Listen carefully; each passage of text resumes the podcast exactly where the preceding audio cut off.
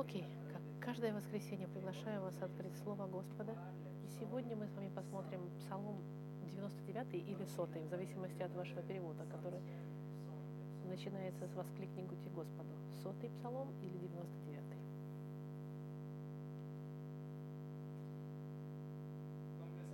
Как вы знаете, вчера в этой салоне мы приняли 22 взрослых человека, верующих, неверующих, чтобы поделиться с ними историей праздника Дня Благодарения. Праздник больше американский, но День Благодарения, благодарение Господа, признание того, кем Он является, признание того, что Он сделал, оно не ограничивается Америкой или группой людей, которые собрались здесь сегодня. Это натуральная реакция, логическая, сердце, которое открыто к тому, чтобы признать красоту небес, понимание, что Бог благ, и просто сердце благодарное Богу, который действует в нашей жизни ежедневно. Но что делать, если, если я в моей жизни переживаю тяжелые вещи? Как благодарить, если я потерял дорогих мне людей или, или увидел людей вокруг меня, которые умирали, если у меня здоровье хрупкое, или отношения разбитые, или отвержение людей, которых я любил или люблю. Что же могу я сделать, если я прохожу через ситуации сложные? Может быть, э, насмешки, война или безработица. Как могу я быть благодарен в этом случае? Э, пелерины, пелераны, в 1620 году они, у них э, стра, как беженцы, у них была сложная жизнь, они переехали через океан на, берег, на, на борту Mayflower, они при, пришвартовались в этой новой земле, познакомились с местными и подружились, они избежали гонения в Европе за, за их веру. У них были причины быть благодарными Богу, но я как? Что же во мне? Как я могу быть и за что я могу быть благодарен Богу? И Псалом 99 или 100 в пяти стихах выбросит вам вызов, показав вам, неважно наше прошлое, настоящее или будущее, мы можем и мы должны, и мы, дол, мы должны быть благодарны Господу. Этот псалом уникальный псалом, потому что среди 150 псалмов, которые в нашей Библии существуют, это единственный, который называется «Песня для благодарности», «Песня благодарности» своем подтитуле. И этот псалом настолько дорог истории церкви и в истории искушения, что он был вдохновлением для нескольких гимнов в истории церкви. И последнюю песню, которую мы пели сегодня, она основана на этом псалме, написанная в 1500 году. Этот псалом также назывался «Квент эссенции благодарности». Чарльз Спurgeon, принц проповедников, сказал, что нет ничего более великовепного с этой стороны рая, чем пение этого псалма в собрании. Этот псалом у нас специальный и особенный, чтобы благодарить Господа. И это мы с вами сегодня посмотрим, чтобы мы могли прожить в духе благодарности не просто во время ужина Дня Благодарности, но и каждый день нашей жизни. Это мы посмотрим с вами сегодня, но до того, как начать, я приглашаю вас помолиться. Господь, вот они мы опять с открытым сердцем и с нашей Библией открытой. Пусть Дух Твой, то, что Ты вдохновил больше, чем две тысячи лет назад, чтобы написать этот псалом, пусть это будет реальность среди нас. Пусть этот псалом будет батарейкой, которая приведет нас к жизни, наполненной благодарностью к Тебе, несмотря ни на что, что мы проживаем. Что чтобы мы были благодарны за все, что Ты уже нам дал в нашей жизни. Мы отдаем изучение Слова Твоего в Твои руки. Благослови проповедь Твоего Слова и каждого человека здесь. Именем Христа молим Тебя. Аминь. Сегодняшнее послание называется «Благодарение». Зачитаем с вами вместе этот псалом. Написано. Псалом благодарения. Воскликните Господу, вся земля. Служите Господу с весельем. Идите пред лице Его с восклицанием. Познайте, что Господь есть Бог, что Он сотворил нас, и мы Его, Его народ и овцы паствы Его.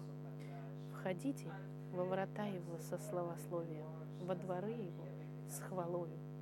Славьте Его, благословляйте имя Его, ибо благ Господь, милость Его вовек и истина Его в род и род.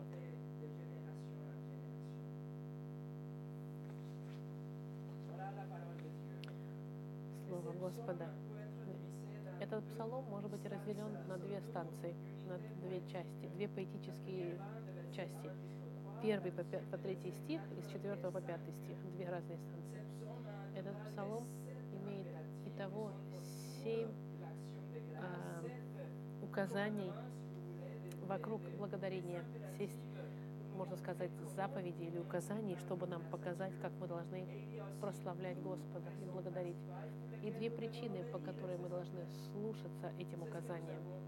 И это мы с вами сейчас изучим. Но для того, чтобы сделать, мы разделим этот псалом на четыре части. Мы посмотрим сначала, как мы должны благодарить Господа, потом, почему мы должны благодарить Господа, третье, где мы должны благодарить Господа, и четвертое, сколько времени мы должны благодарить. Начнем с первого. Как? Как мы должны благодарить Господа? Псалом начинается, как мы сказали, либо с нулевого стиха, либо с первого стиха, в зависимости от вашего перевода. Но начинается он всегда с вашей, вашей версии, это может быть псалом прославления или псалом благодарности, в зависимости от вашего перевода. Это единственный псалом, который начинается с такого, такого титра, под титра. Если мы понимаем, что этот псалом хвалебный, это кульминация псалмов, начатого, начатого с 93-го псалма. Это псалмы, которые покажут нам всевластие и величие и могущество Господа превыше всего. Эта серия псалмов подходит к своей, своей кульминации, к своей вершине. И, и конец натуральный после того, как, что Господь сделал, начиная с 93-го псалма, его вершина, его пик, значит, мы будем благодарить Господа. Я вам зачитаю, как развивается это, как это прогрессия, или, э, начиная с 93-го псалма. В 92-м говорится, Господь царствует, Он облечен величием, облечен Господь могуществом. 93 говорит, но Господь защита моя и Бог мой, твердыня убежища моего.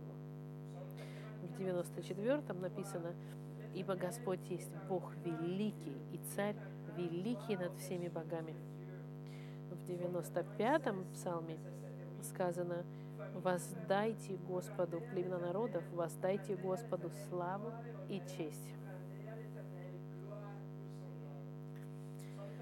В 97-м псалме сказано, 7-9 стих, «Да шумит море, и что наполняет его, вселенная и живущие в ней, да рукоплещут реки, да ликуют вместе горы перед лицем Господа, ибо Он идет судить землю, Он будет судить вселенную праведно и народ верно». 98-й псалом. «Господь царствует, да трепещут народы, Он восседает на херувимах, да трясется земля». И дальше мы подходим к нашему 99-му псалму, который начинается с псалм хвалебный. Слово хвалебный на иврите – это благодарение. Это не просто прославление, это, Это благодарность, хвальба. В французском, в французском переводе это псалом для благодарения. У нас написано хвалебный. И сразу после этого псалом начинается с указательными глаголами. И он нам даст три указательных глагола, как мы должны хвалить Господа, прославлять. Первое находится в первом стихе, написано «Воскликните Господу вся земля». Воскликните Господу вся земля. Псалмист нас призывает воскликнуть от радости. Это значит возвысить наши голоса, чтобы возвысить Господа. Это действие добровольное всех тех, кто знают Господа, чтобы выразить искренним образом и публичным нашу службу и наше благодарение Господу. Это слово вот что хочет сказать. Псалмист не говорит нам, он пытается нас уговорить. Нет, он нам, он требует и указывает нас, что мы должны громко и радостно восклицать, благодарить Господа. Безусловно, вы можете прославлять Господа, вы благодарите Его в тишине, в вашем духе. Но есть нечто невероятное и нечто благословенное, даже послушное, когда мы являемся частью группы, и мы вместе публично прославляем Господа. Это, это участие физическое с вашим телом, с вашим голосом. Но какому Богу, о каком Боге мы говорим? Псалом нам говорит, что мы говорим о единственном настоящем Боге, о Боге Библии. Он написано, Господь есть Бог. Его имя Иегова, Он Творец нашего Господа Иисуса Христа. Псалмист уточняет, нет каких-то вопросов здесь или сомнений в отношении, кто заслуживает вашего, вашей хвалы. Чтобы вы не думали, что вы должны благодарить удачу, или карму, или церковь, или проповедника, или президента, или идола, или Бога, которого вы в вашей голове придумали. Псалмист очень ясен. Благодарите Иегову, вечного. Если на английском э, с большой буквы э, написано Господа. Прославляйте Господа и восклицайте этому Богу, который описан, как он описан в Слове Господа. Все, что больше, чем это, или все, что вы представляете меньше, чем это, это не настоящий Бог. Это Бог, которого вы придумали в своей голове, из которого вам удобно. Это не настоящий Бог. Обратите внимание, что призыв к восклицанию в первом стихе идет превыше вер, верующих. Он относится ко всей земле, написано.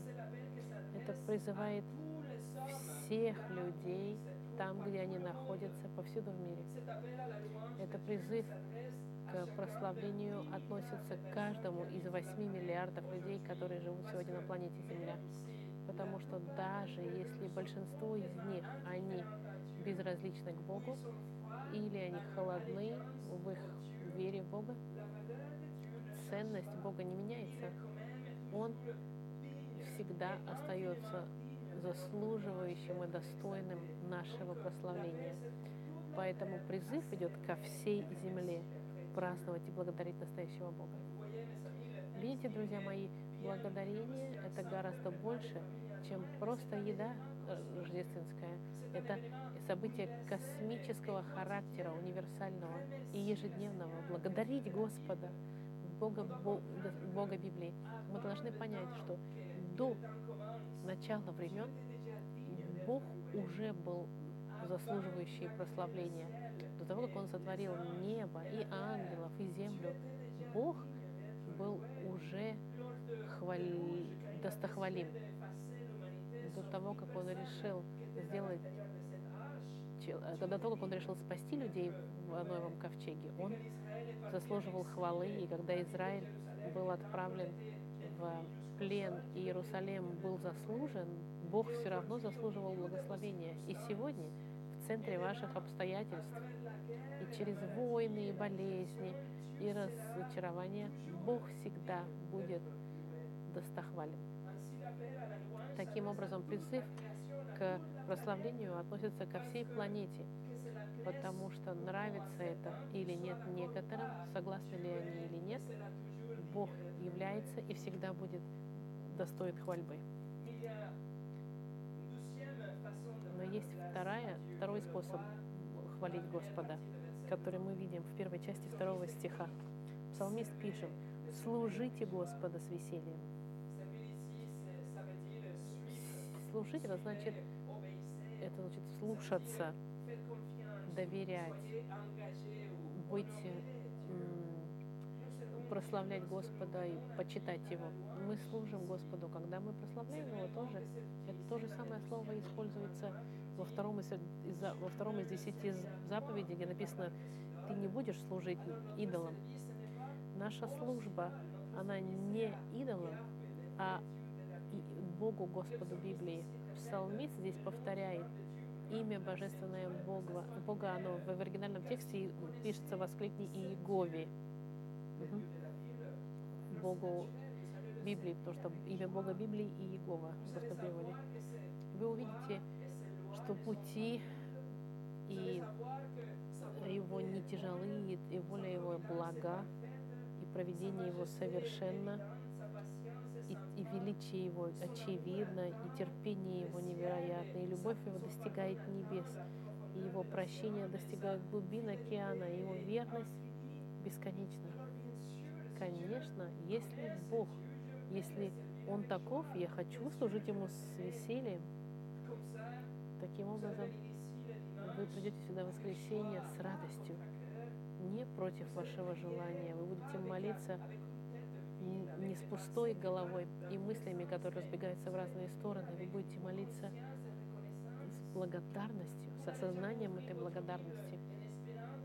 Вы будете открывать не, вы не будете открывать Библию с надеждой, что вы быстро прочитаете все. Вы не будете делиться Евангелием как обязаловка, но с радостью и с привилегией. Вы никогда не увидите сообщество братское как враждебное, нечто, что для вас тяжело и, и является для вас нагрузкой, а больше увидите как радостью. Именно так мы призваны служить Господу во втором стихе с весельем. И таким должен быть наш, наша служба Господу с весельем и радостью. Но есть разница. Если есть, если разница между вашей службой сегодня то, к чему призывает вас Псалом, если есть разница, это значит, вы должны покаяться. Это значит, вы должны, у вас ступенька есть для духовного роста, вы призваны служить Господу с радостью. Есть третий указательный глагол, который мы видим во второй части второго стиха. Псалмист пишет, «Идите пред лице его с восклицанием». Идите. И следуя тому же самому духу предыдущих стихов, где указательные глаголы, мы зачитали, псалмист хочет, чтобы вы пришли и вы пришли с радостью и с любовью, и с прославлением, и, и благодарением. Идите, значит, придите, соберитесь физически, соберитесь с другими верующими.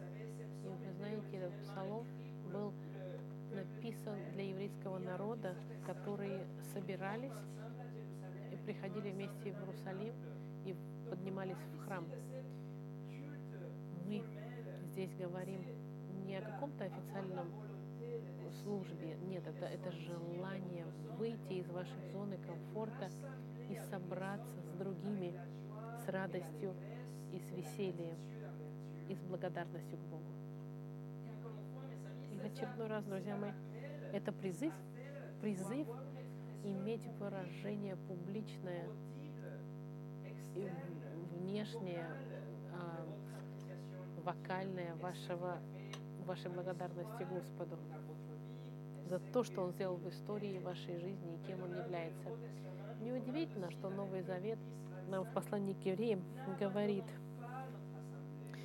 не оставляйте, не будем оставлять собрание свое, как есть у некоторых обычай, но будем увещевать друг друга, и тем более, чем более усматриваете приближение дня оного. Вот три указательных глагола, которые нам говорят, как мы должны приближаться к Господу. Первое – возвышать свой голос буквально. Второе – служить Господу. И третье – приходить с радостью. Второе. Почему мы должны благодарить Господа и хвалить Его? Вначале я сказала, что Псалом нам дает две причины, чтобы хвалить Господа. Первое находится в третьем стихе, первая половина. Написано «Познайте, что Бог есть Бог». Причина для благодарения Бога не основывается на нашем здоровье, наших отношениях с детьми, нашем успехе финансовом или размере нашего дома или развитии наших проектов. Нет. Причина, которая приводит к жизни благодарности, находится вне вас и не имеет ничего общего с вами, с тем, что вы испытываете в вашей жизни, в вашем окружении. Ваша причина для благодарения Господа основывается на познании Бога. Это ваше познание, это знать и понимать то, что вы знаете. Это внутренняя мудрость, о которой говорится здесь, ум. И это четвертый указательный глагол в этом псалме. Он призывает нас познавать. Он говорит, познайте, что Господь есть Бог, что Иегова есть Бог. Бог Авраама, Бог Исаака, Бог Иакова, Бог Иисуса, Бог апостолов, единственный Бог всемогущий.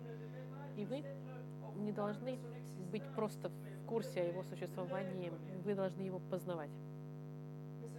Друзья мои, вы должны знать, кто этот Бог. Что может более важное быть во Вселенной, чем познать Бога? Знаете ли вы настоящего Бога Библии? Знаете ли вы, что Он любит, что Он ненавидит?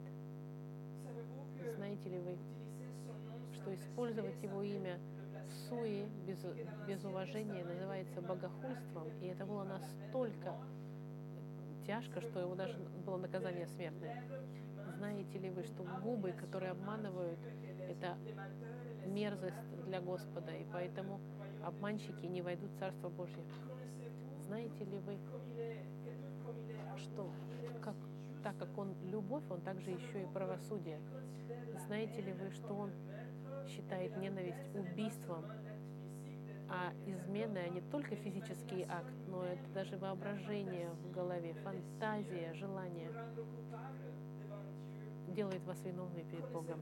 Знаете ли вы, что Он требует совершенства в ваших мыслях, в ваших словах и ваших действиях, и что Он пообещал вечный ад каждому человеку, который не является морально совершенным. Знаете ли вы Бога? Вы должны узнать, познать и выучить, что Бог, Он также богат в милости, и что Он предусмотрел единственный путь, чтобы виновные были прощены, чтобы преступники и грешники не отправились в ад. Бог отправил своего Господа, Сына Господа Христа, который прожил совершенную жизнь, которую вы должны были прожить. Иисус никогда не согрешил. И Он отдал свою жизнь, чтобы быть жестоко распятым. Он понес на себе наказание, которое должно было пасть на вас, на каждого из нас. Другими словами, вы нарушили закон Господа. И каждый раз, когда вы обманули или, или посмотрели на кого-то с вожделением, или позавидовали, или побогохульствовали, или, вы не послушали своих родителей, вы нарушили закон. И Бог Вселенной должен, судья, вас наказать, но Иисус заходит на сцену и платит за вас. Он отдает свою жизнь, умирает ради вас и через три дня воскрешает, удовлетворив правосудие Господа. Бог может вас пустить в рай не потому, что вы хороши или заслуживаете, потому что нет, это не, не так, а потому что Иисус отдал свою жизнь и заплатил ради вас и был распят вместо вас и ради вас. И что мы должны сделать в ответ, это покаяться. Мы должны отвернуться от наших грехов и довериться Господу Христу. Как бы вы сделали э, с парашютом, вы бы доверились бы парашютам и поверили бы, что парашют откроется и спасет вас, когда вы прыгнете. И это обещает нам Библия. У вас есть обещание Господа. Бог так возлюбил мир, что отдал Сына Своего Единородного, дабы всякий верующий в Него не погиб, но имел жизнь вечную. Это обещание Господа.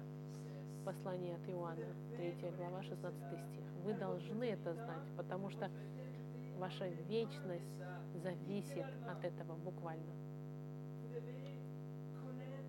Вы должны познавать Бога не как фактическая информация о Боге.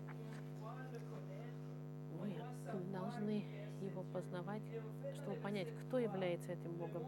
И в третьем стихе за словом «познайте» это слово «яда», которое используется в отношениях интимных между мужем и женой. Познать. Познать Господа личным образом, близким. И видите, в предыдущем стихе мы, у нас указание прийти, прославлять и хвалить Господа и делать это с радостью и весельем. Это указание, но проблема, что у нас нету включателя, выключателя, чтобы мы могли включать прославление или включать радость. Мы не можем раз у себя и включить радость. Но что мы можем сделать, это духовно возрастать в нашем познании Господа. И если мы Его познаем, и все больше и больше, тогда вы захотите добровольно прийти и восклицать Господу с радостью и служить Ему с прославлением, потому что вы знаете Бога, не каких-то богов, а вы знаете настоящего главного Бога. Поэтому мы должны жить в благодарении. Это не, не смена обстоятельств, это смена вашего размышления. Секрет — это не в том, чтобы только иметь, окружать себя и жить в приятном месте. Секрет — это наполнять ваше познание с познанием, ваше сознание с познанием Господа. И это даст вам желание быть благодарным и хвалить Господа. И единственный способ, как вы можете лично знать Бога, это через личность Христа и Духа Святого, который мы получаем когда мы доверяем нашу веру в Господа Христа. Поэтому я умоляю и приглашаю вас и призываю, если вы не знаете Бога, если вы знаете только каких-то башков, но не знаете одного настоящего главного Бога, покайтесь и поверьте в Господа Христа. Поверьте в Бога недостаточно. Мусульмане верят в Бога, свидетели Иеговы верят в Бога, мормоны верят в Бога, и даже демоны веруют в Бога и трясутся, в Библии сказано, что мы нуждаемся познать Сына Господа, Спасителя Господа Христа, единственного, который умер за вас. В послании от Иоанна 3.36 сказано, верующий в Сына имеет жизнь вечную. А неверующий в Сына не увидит жизни, но гнев Божий пребывает на нем.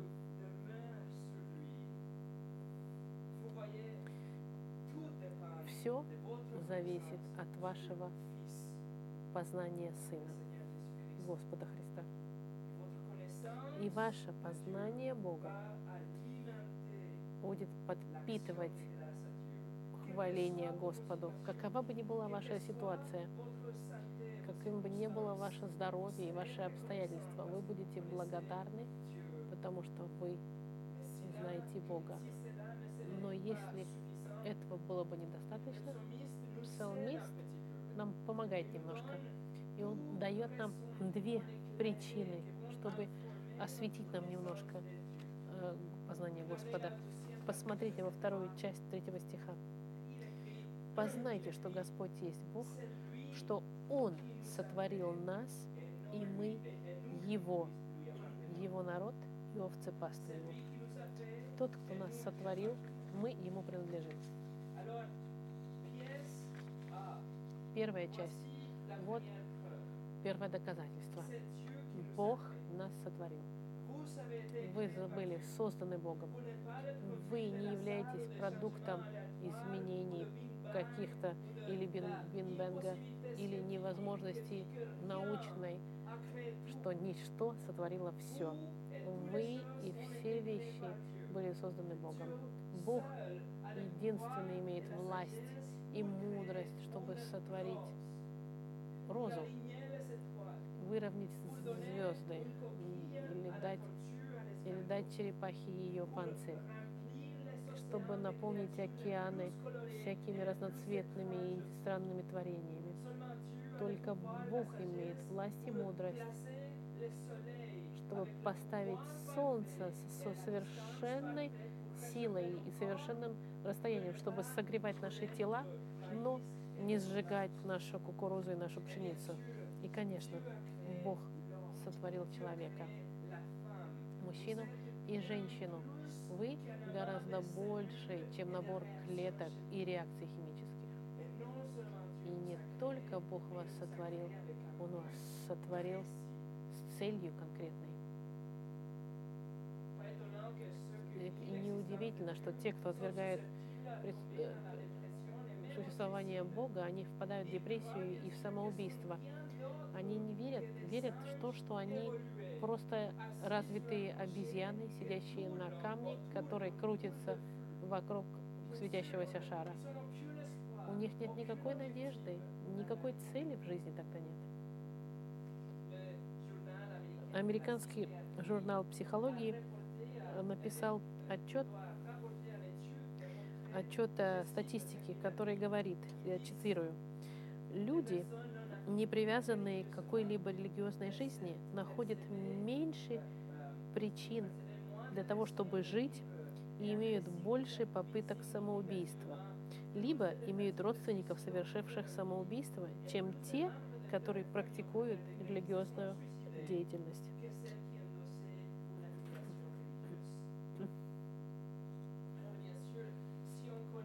Если мы знаем Бога, мы знаем, что Бог нас сделал по, им, по образу и подобию Его.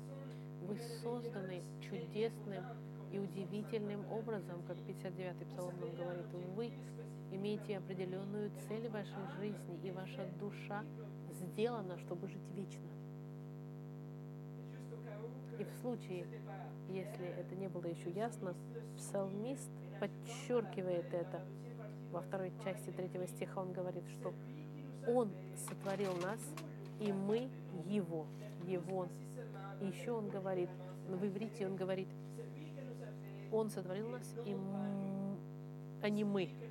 Что Он нас сотворил, а не мы сами себя.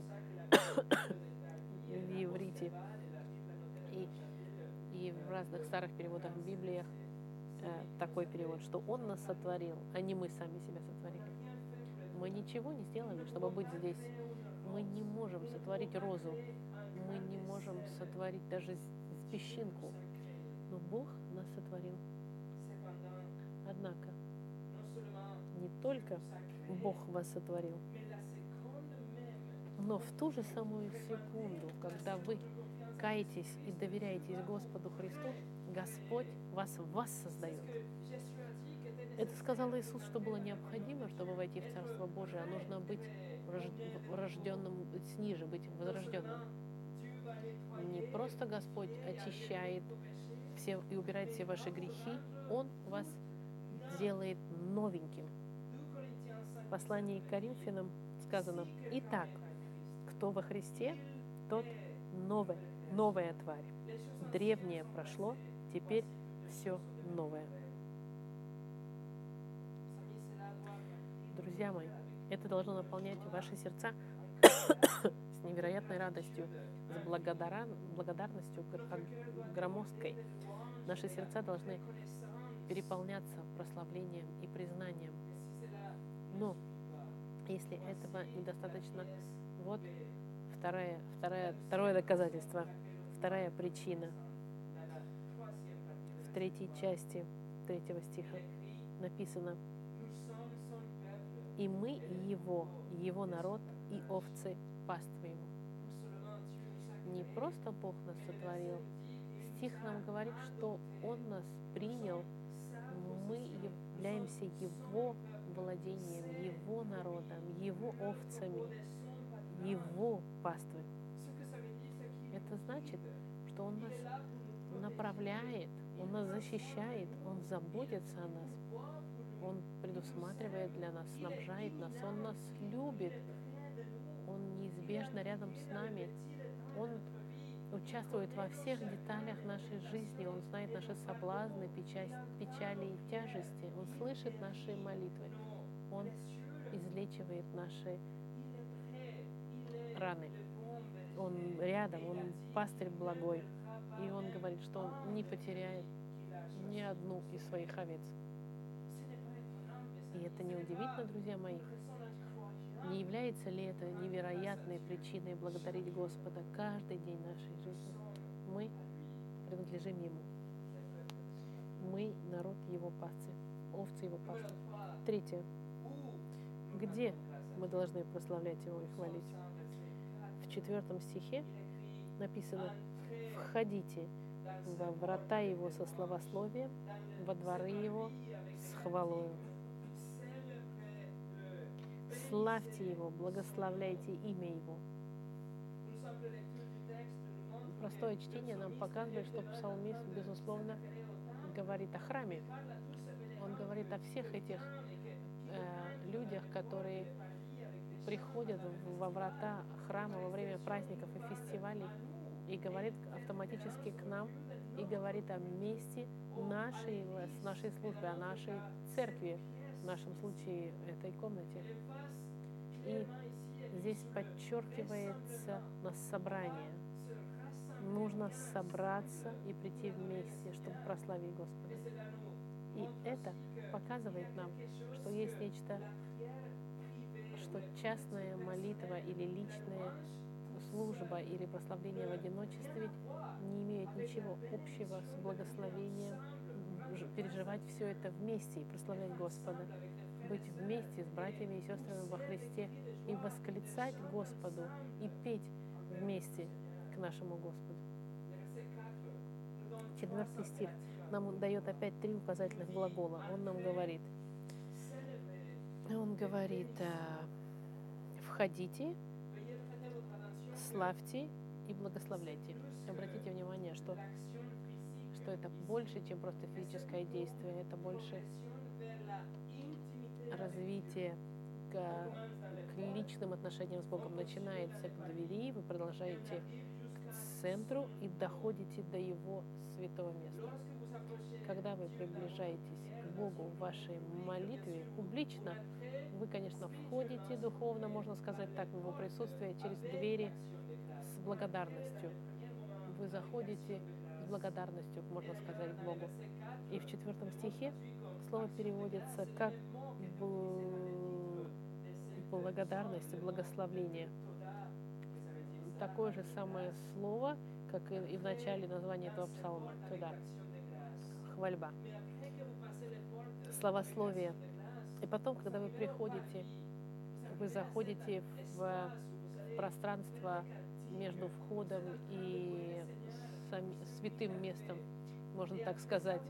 И вы славите Господа и приближаетесь к Господу, вы находитесь так близко, что вы подходитесь к Его месту, где Он находится, к Его имени, и вы благословляете Его имя. Вы знаете, что имя Господа олицетворяет все, чем Бог является, все Его характеристики, открытые в Слове Господа. Вы подходите к Его Слову перед присутствием Божьим. И вопрос, ну как? Как можно это сделать? Как можем войти мы в присутствие Господа? Должны ли мы заходить в в какой-то храм или через, через э, э, пастыря какого-то, как мы можем подойти напрямую к Господу в присутствии Его? Послушайте, вот ответ. Есть только один способ. Иисус сам сказал так.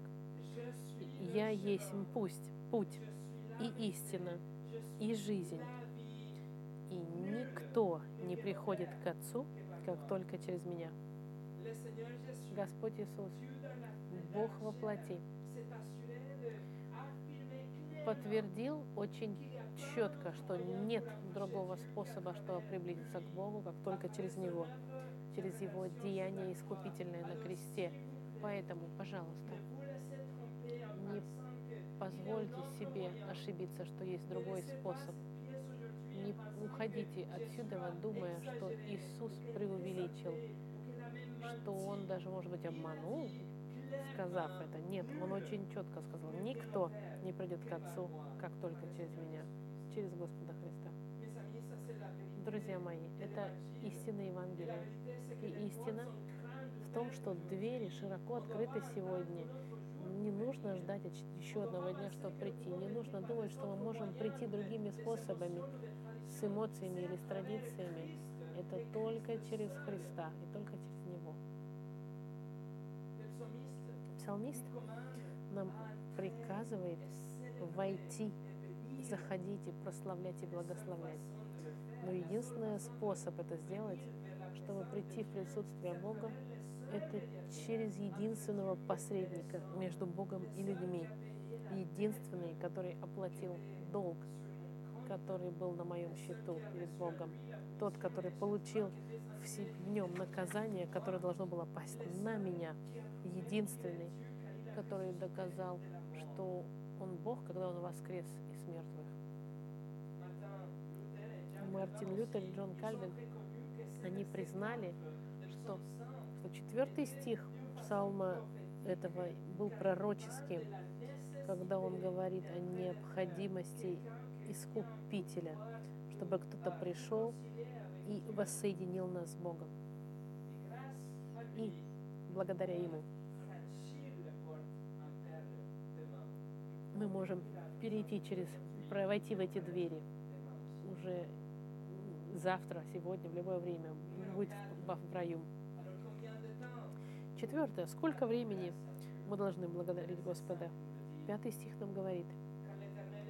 «Ибо благ Господь, милость Его вовек, и истина Его в род и род». Последние стихи это, этого псалма нам говорит, что о времени, которое у нас должно быть для нашего на нашей хвалы. Сколько времени мы должны быть благодарны Господу? Если, если Его милость вовек, если, если Его истина из рода в род, тогда мое благодарение и хвальба Господу должно ограничиваться временем. Обратите внимание, что в третьем стихе и в пятом стихе, простите, мы видим три характеристики Бога. Написано «Господь благ», Он он милости, и Он истинен. Три характеристики. И потому что Он никогда не меняется, Он всегда будет милостив, благ и истинен, верен. И вопрос, сколько времени должны мы хвалить Его? Моя жизнь или мои обстоятельства сегодняшние имеют какое-то значение на время, оказывается, им, или мое признание к Господу? Абсолютно нет мы будем воздавать Господу хвалу, потому что Он благ, потому что Он милостив и верен и истинен, и это никогда не изменится. Первое, что мы видим здесь, что Он благ. В пятом стихе. Лже-боги тех времен, которые окружали Израиль, они не были благими. Это были башками, которые порой гневались против людей. Боги сегодняшние других религий, они не благи также, они капризны, эгоистичны. Вы не можете просто им доверять, потому что они могут повернуться против вас. Башки сегодняшние не дают, не обещают вам вечную жизнь. исходя из их характера, который меняется каждый день. Мы не можем доверять идолам и башкам сегодня, но Бог Библии, Он не такой. Бог Библии, Он благ. Он всегда был благ и всегда будет благ. Вторая характеристика говорит, что Он милостив навеки. И это правда. Он полон милости навеки. Но Он еще гораздо больше, чем это. И в иврите за милостью и за благостью это слово хесед, которое значит любовь совершенная Божья, бесконечная любовь Господа, любовь, которую только Бог может дать. Это любовь, которую Он избрал излить на всех тех, которые приходят к Нему через Господа Христа. Поэтому ни время, ни обстоятельства не изменят любовь Господа к нам. Апостол Павел подтвердил это в послании к римлянам 8, 38 и 39. «Ибо я уверен, что ни смерть, ни жизнь, ни ангелы, ни начало, ни силы, ни настоящее, ни будущее, ни высота, ни глубина, ни другая какая тварь не может отлучить нас от любви Божьей во Христе Иисусе Господе нашим. Это любовь совершенная Господа, бесконечная любовь, которому вы принадлежите, если вы во Христе. И в-третьих, он нам говорит, что Бог верен из, пока, из рода в род. Это значит, та же самая верность, которую Господь показал Ною, например, спасая его от суда во время э, потопа, это та же самая верность обещает вам, что Он спасет и вас от суда, которую э, через э, символическую ковчег Господа Христа. Бог всегда верен, но мы неверны. Бог верен независимо от того, что Он чувствует, того, что вы чувствуете или через что вы проходите сегодня. Бог был верен с Авраамом, с Моисеем, с Иисусом, и с Рахавом, и с Давидом, и с Соломоном, и с Данилом, и с Иеремией. Бог был верен с Иосифом, и с Марией, и с Симеоном в храме и с Иисусом, и с Петром, и с Павлом, и с Иоанном. Бог всегда будет верен с вами. И знаете, что Бог будет верен с вашими детьми и с детьми ваших детей, потому что Бог верен из рода в род, из поколения в поколение. Вы можете хвалить Его имя и прославлять Его, и вы можете быть благодарны Ему, потому что Он благ, милостив и верен и истинен навеки из поколения в поколение. И в заключении я спросил вопрос вначале, как могу я быть признателен Богу в моей жизни, если у меня здоровье плохое или отношения испорченные или какие-то проблемы, как могу я быть признательным? Как мы быть признательны. Это не вопрос, друзья мои. Вопрос, как мы можем, как мы не можем быть благодарными.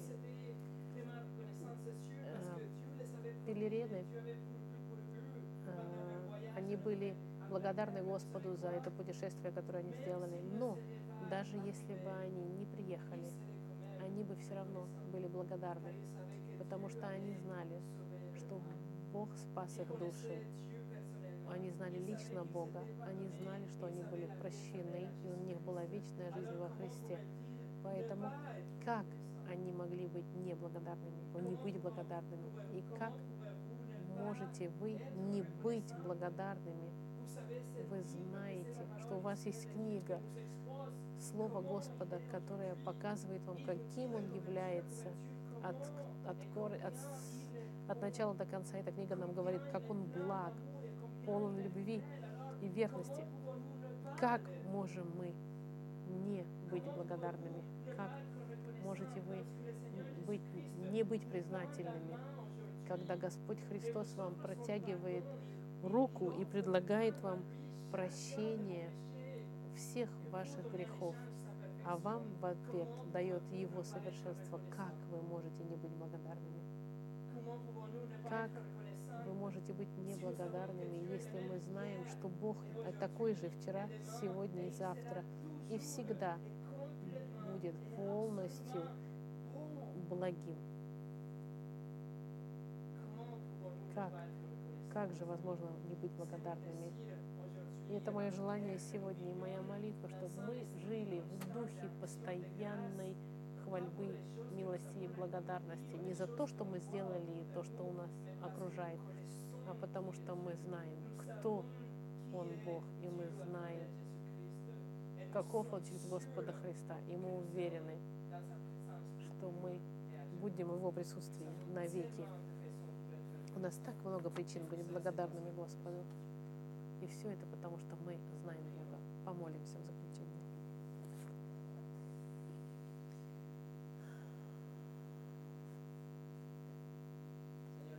Господь, пожалуйста, защити нас от соблазна думать, что у нас нет ничего, за что быть благодарными Господу, и что наша благодарность зависит от того, что у нас есть, или что мы, чем мы обладаем, или от нашего здоровья, или отношений с друзьями, или успех в каких-то отраслях в жизни.